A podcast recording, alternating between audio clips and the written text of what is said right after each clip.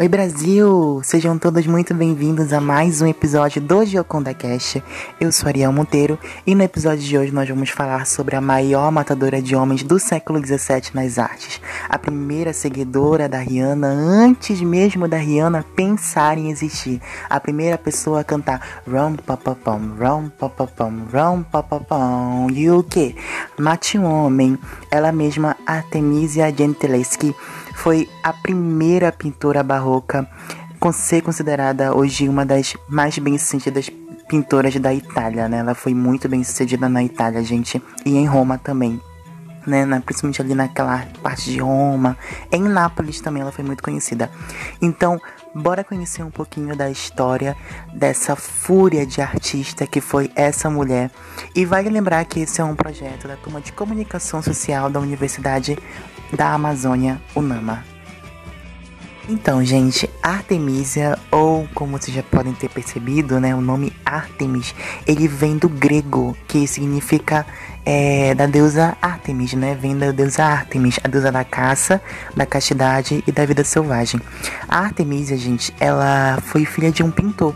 Ela já era filha de um pintor ali conhecido em Roma e ela começou a conhecer arte através do estúdio do pai dela, que também era artista, como eu já falei.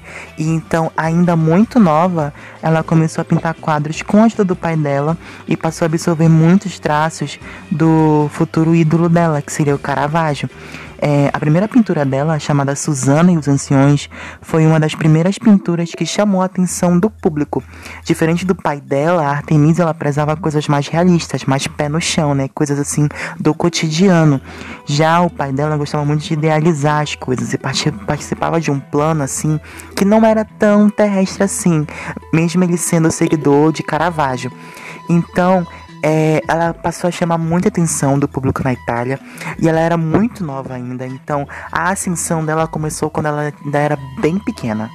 Passou um bom tempo, gente. É, em 1611, o pai da Artemisia trabalhava com um homem chamado Agostino Tassi em confecções de cofres para o Cassino della Muse, que ficava dentro do palácio Pallavicini Rospigliosi em Roma. O Tassi, ele contratou o pai da Artemisia e, obviamente, ela ia junto com o pai, porque ela aprendia muitas coisas com o pai.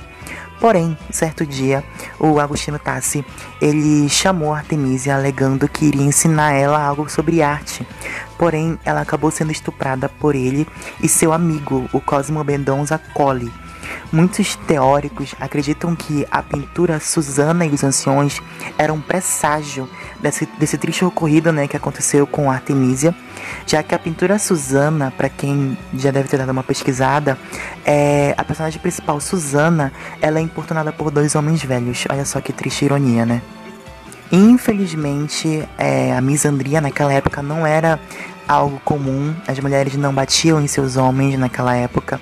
Então a Artemisia ela teve que viver com esse cara por muito tempo, um relacionamento totalmente escroto, esdrúxulo com Tassi, na esperança que um casamento viesse em seguida, né, para restaurar a reputação dela diante da sociedade. Mas ele voltou atrás com a promessa que ele tinha prometido ao pai dela, né? E nove meses após o caso de estupro, é, e sem um casamento, o pai da Artemisia ele ficou com tanta raiva do Tassi, mas tanta raiva, que ele procurou a justiça para prender o cara, obviamente. Porém, né, gente, a gente tá falando de 1611, século 17, um pensamento totalmente diferente do que a gente vê hoje, porém, nada muito longe da nossa realidade, né, aqui no Brasil. É, enfim, o pai da Artemisia, ele correu atrás da justiça, obviamente, pela filha, né, e a Artemisia, ela teria que provar para a justiça que ela ainda era virgem quando foi estuprada.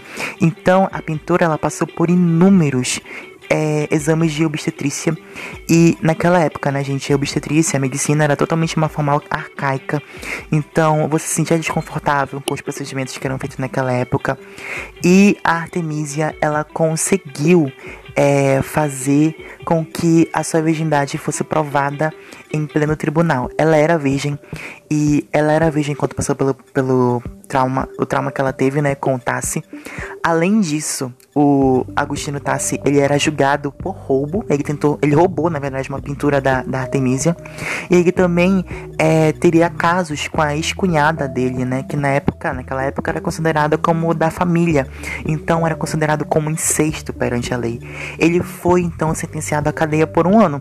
Porém, simplesmente disse que não ia é, é, é, é ser preso. E acabou que ele foi inocentado depois, porque o caso dele foi analisado novamente e aí nada se deu, nada se faz feijoada, né? Não se deu em nada.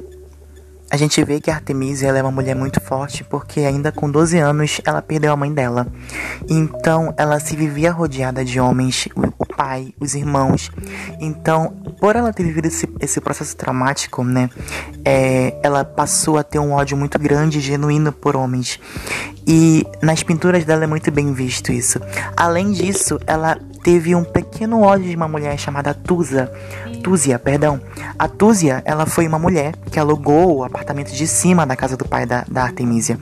Então, quando a Artemisia estava sendo estuprada, ela gritou por socorro Túzia inúmeras vezes e a Túzia não levantou um dedo sequer pela Artemisia. E a Artemisia gritava pedindo socorro. Então veio aí o quadro chamado A Mãe e a Criança que a Artemisia pintou, porque a Artemisia ela era muito próxima da Túzia, elas eram muito amigas.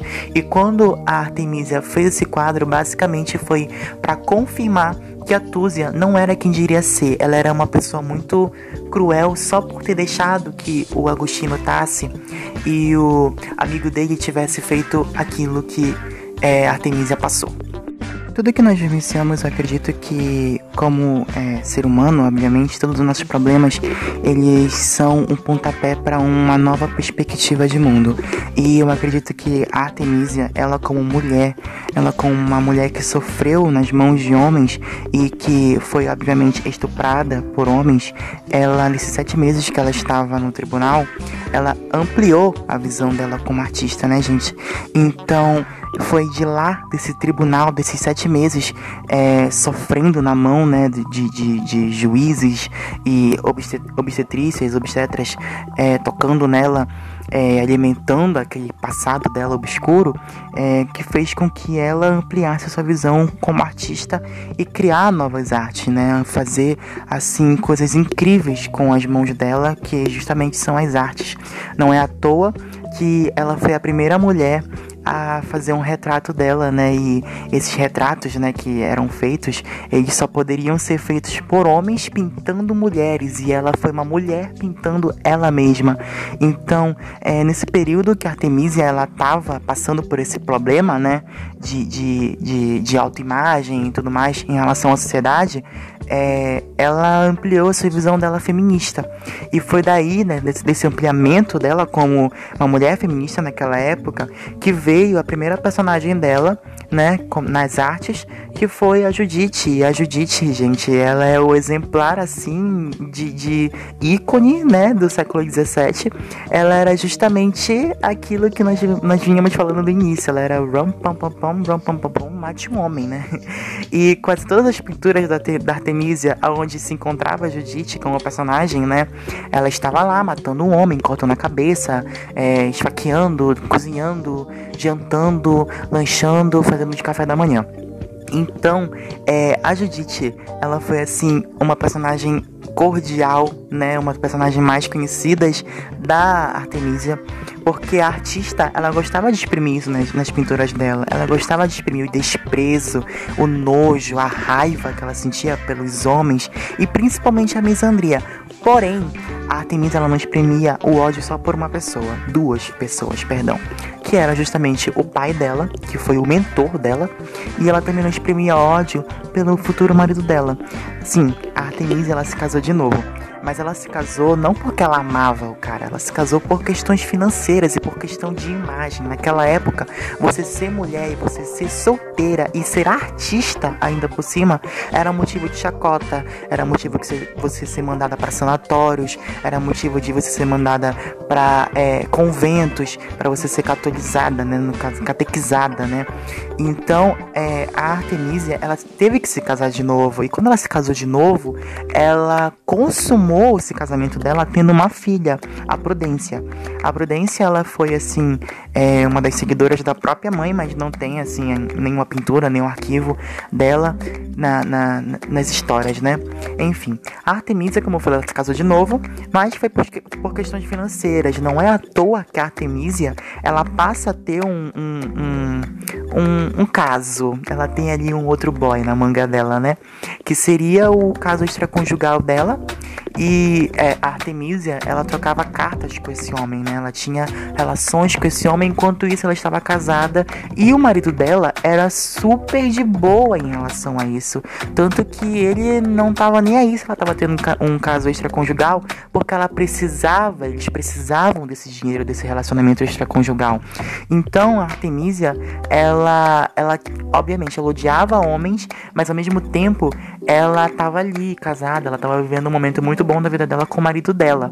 Só que essas cartas dela, dela, né, passou a ser exposta e infelizmente ela teve que voltar para Roma é, e voltar sozinha, sem marido, sem dinheiro e só com a filha e as artes dela.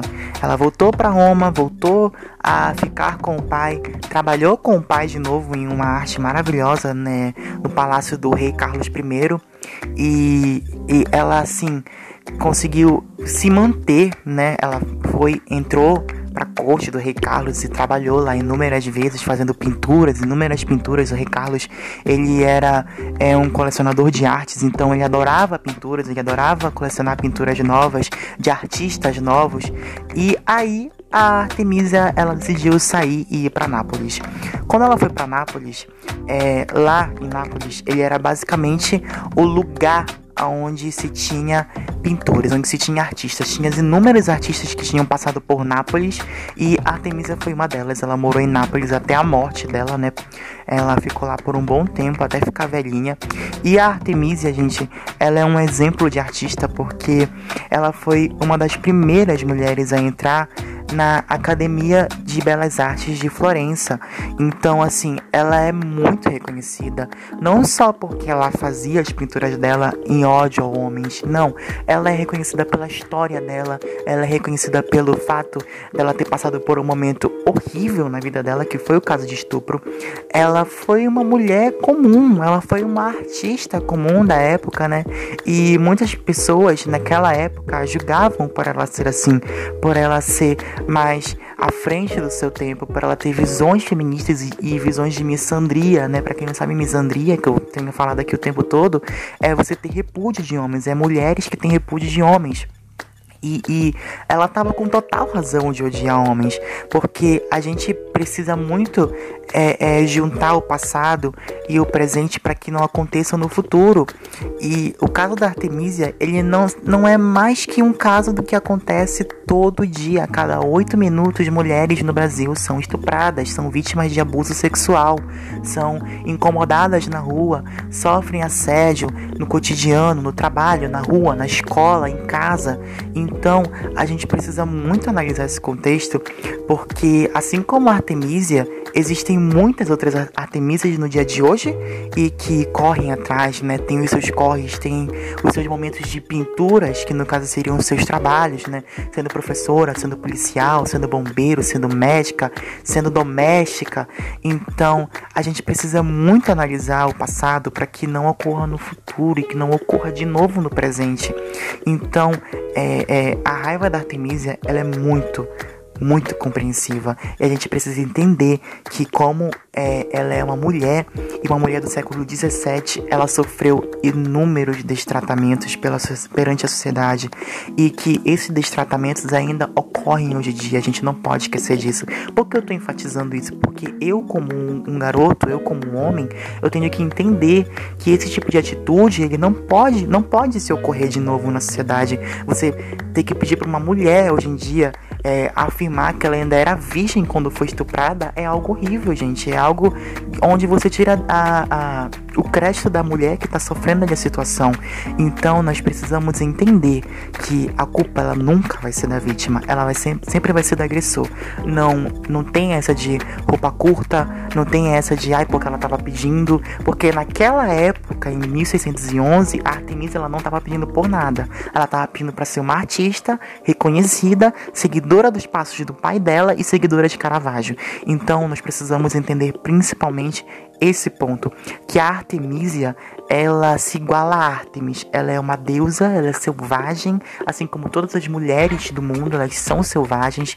Então, a partir do momento que você chega para uma mulher e desconfia do que ela está falando, você está errado. Você precisa primeiro escutar a vítima para depois escutar o que o réu está falando, para depois escutar o que a investigação fala, para depois ter um veredito final e você tirar suas próprias conclusões. Nunca aponte o dedo para mulher sem ter uma certeza. E esse foi o Joconda Cast de hoje, gente. Muito obrigado por você que acompanhou até agora. Né? Nós conhecemos um pouquinho sobre a história da artista Artemisia Gentileschi, que foi uma artista romana, né, italiana, né, de Roma e tudo mais, já falei isso. e é muito bacana poder falar sobre esse tipo de assunto, porque é um tipo de assunto muito recorrente no dia a dia de hoje, né? É um assunto que aborda mulheres do mundo afora, não só no Brasil e não só em Roma. E nós precisamos entender que essas mulheres precisam ser ouvidas e precisam ser estudadas. Muito obrigado a você que escutou até o final. Se você gostou, por favor, não se esqueça de compartilhar com seus amigos, com professores, com grupos de escola, com faculdade. Se você realmente gostou mesmo, aperta no coraçãozinho aqui, ó, no Spotify e também segue a gente aqui no Spotify. Vai ser muito bacana ter vocês aqui escutando o nosso podcast todo dia. E eu espero muito que vocês tenham gostado. Por favor, fiquem bem. Um beijo e até a próxima. Na direção de Ana Beatriz Aflalo e Ariel Monteiro. Nas vozes de Ariel Monteiro. Roteiro de Gabriela Rayane, Ingrid Salgado e Ariel Monteiro. Edição e mixagem Natália Roman e Rosana Benigno. Este é um projeto da Turma de Comunicação Social da Universidade da Amazônia, UNAMA, projeto Gioconda de Mágica.